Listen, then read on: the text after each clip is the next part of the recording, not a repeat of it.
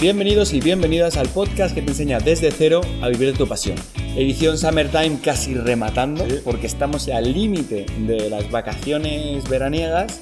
Esta es la última vez que vais a poder disfrutar hasta el verano que viene de la, de, de la canción, del estilo de gafas, que aprovechamos Sí. ya de paso y nos las quitamos, de este contenido un poquito más light, más ligero, porque a partir de las próximas semanas ya vamos, volvemos con los podcasts más clásicos, más contundentes. A la normalidad. a la normalidad, un poco como el resto de la rutina, aunque seguro que más de uno seguiréis algunos de vacaciones, en la playa, en la montaña, tal, algunos seguiréis trabajando, bueno. O lo mismo estáis escuchando este podcast en el futuro y Sí, estáis en pleno estáis en pleno diciembre eh, escuchando el podcast veraniego. De no hay problema, es lo bueno que tiene el tema podcast.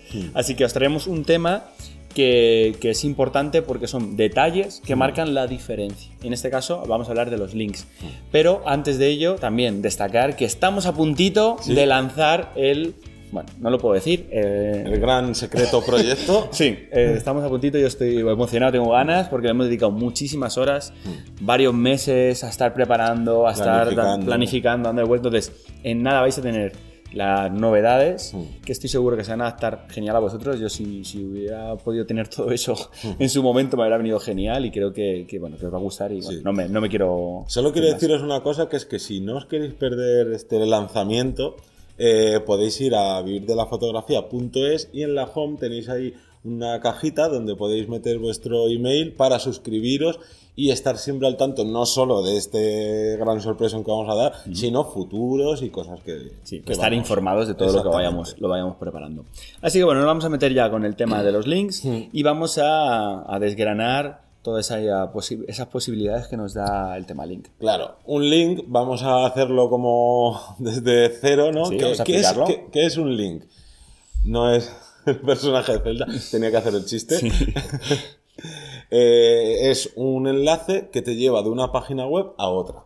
Vale. ¿Qué sucede? Todos utilizamos links, ya sea en, en redes sociales, en nuestra página web, si tenemos un canal de YouTube, si tenemos cualquier plataforma que utilicemos de red social o no red social, eh, utilizamos links, pero no los sabemos utilizar bien.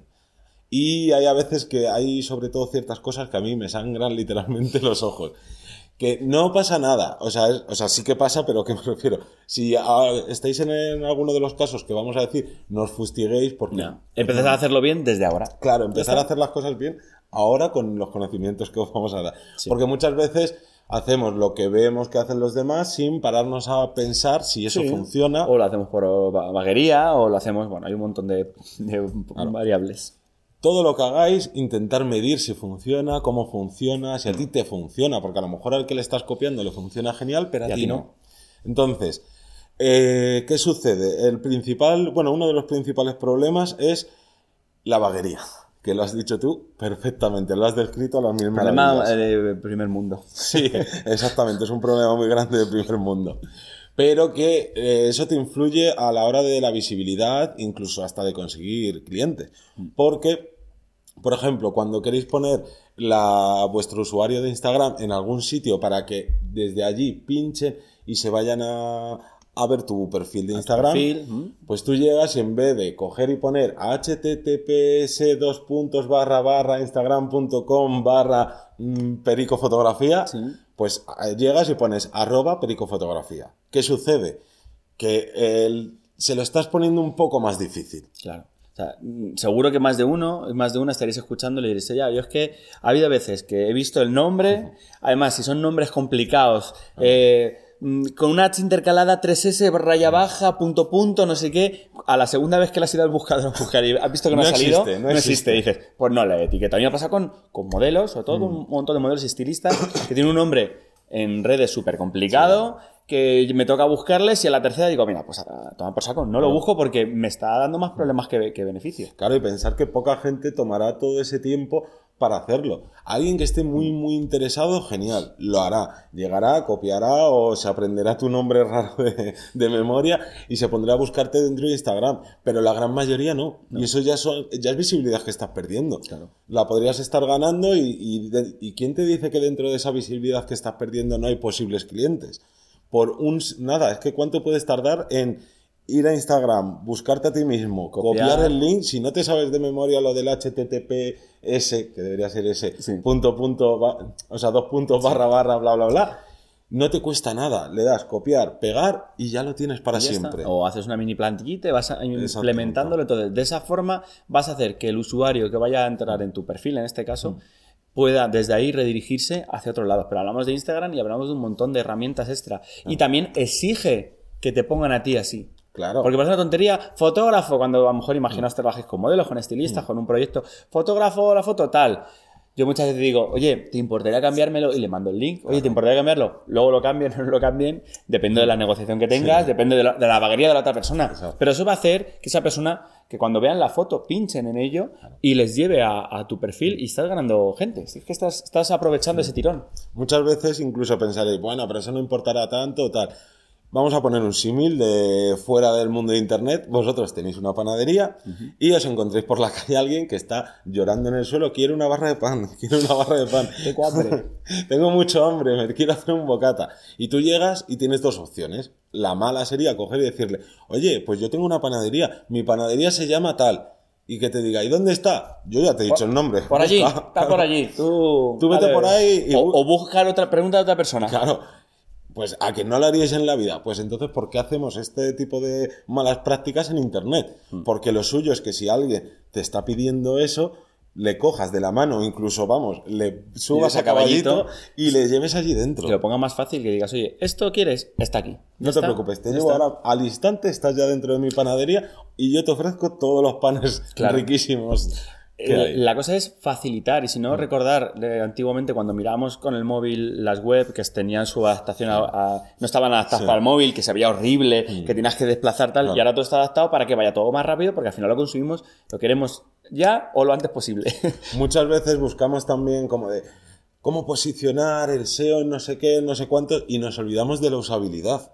Y eso es pura usabilidad. Si a Mm. mí no me, me haces cómodo navegar por tu web o ir de un sitio a otro de lo que tú me estés Mostrando, eh, mostrando, vendiendo, pues entonces es que te da igual todo lo demás, se va a tomar por saco. Sí, sí, hay un, hay un corte ahí y dependerá también del, del cliente, ¿no? O de la persona que lo va a ver.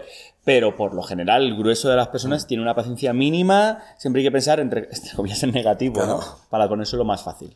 Luego, la otra parte nefasta que se suele usar de los links es eh, utilizar acortadores.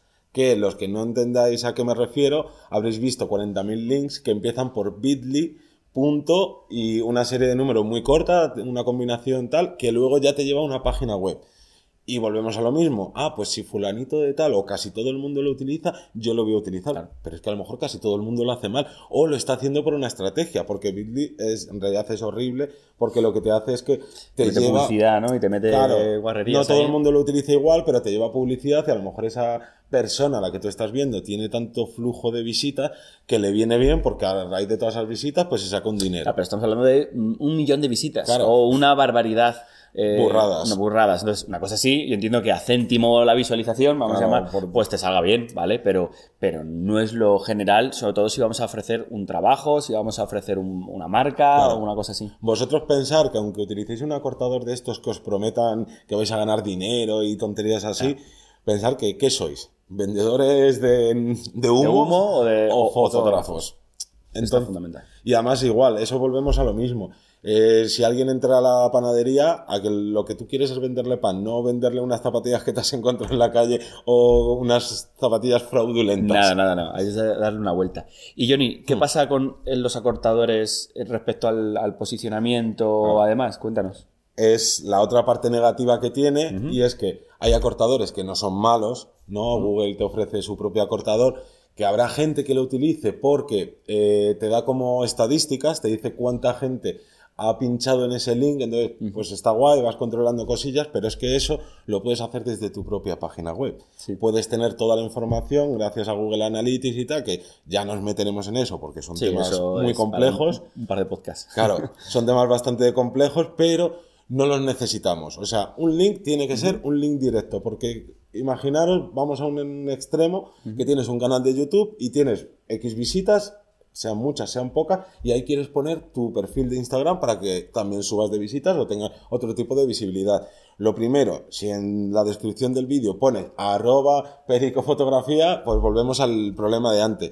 Y si pones eh, un acortador, ¿Qué pasa? Si tu vídeo, por ejemplo, tiene una fuente de, de visitas mensual alta o tienes la suerte de que se te, se te ha viralizado, es porque Google dice, hostia, este, este sitio es bueno. Si es bueno y el, y el propietario de aquí me está llevando a la gente también a otro sitio, También recomendaría otras ramas. Claro, es como de si con a vuestro mejor amigo, vuestra mejor amiga, os presenta a su otro mejor amigo, automáticamente tú vas a confiar en esa persona. Pues Claro. más o menos, Sería entre comillas, muchas comillas, Google haría algo parecido. ¿Y qué pasa? Si tú eh, le estás diciendo que el link al que le tienes que pasar, como esa fuerza de SEO que tienes ya ahí, que has ido consiguiendo, se lo estás pasando a Google, porque estás utilizando Claro, estás poniendo un una barrera, sí, estás usando un intermediario y estás perdiendo ahí parte de ese, de ese movimiento. Total, entonces, los acortadores no debéis usarlos. Tenéis que utilizar, es